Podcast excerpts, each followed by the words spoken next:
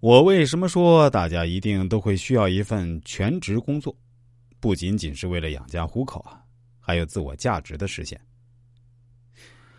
这三次失败的曾国藩呢，都有自杀的心，但最后还是打脱牙，无一次不和血吞之。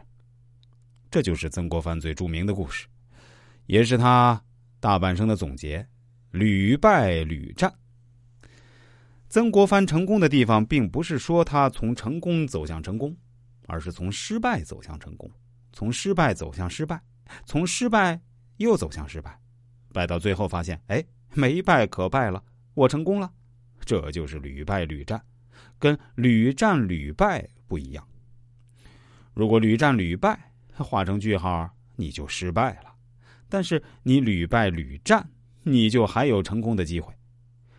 曾国藩为什么能够屡败屡战？其实就是刚才所说，身心灵在现实中修行，现实中自强功夫。也就是说，我这个人啊，我这个身立在这儿，我就有机会再次尝试，就有机会再次成功。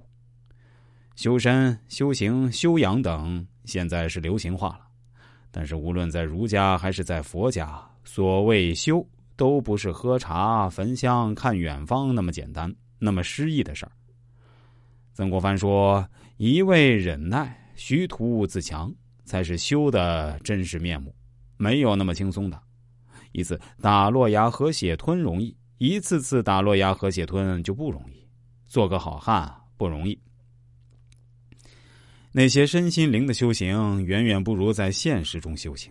不要去海边不要去庙里。”你就在现实、在市里修行，在自己日常工作里修行，甚至学校，我觉得都有一定的问题。在商学院千百次的写商业计划书，不如你在实践中写一个商业计划书，然后忽悠一些人信你了、投你了，你就可以创业了。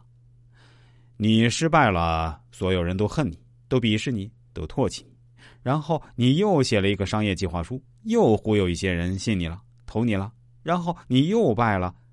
如果你败个三四次，最后啊，你就很有可能成。这种痛是痛，这种修行啊，才是真正的修行。我如果修行啊，要在现实中修行，要在工作中修行，我需要一个全职工作。二十年，我一直有一份非常充实而且忙碌的工作，那就是做一个命理咨询师。每天不断接受顾客的咨询，这个过程中当然可以帮助别人，也可以丰富自己。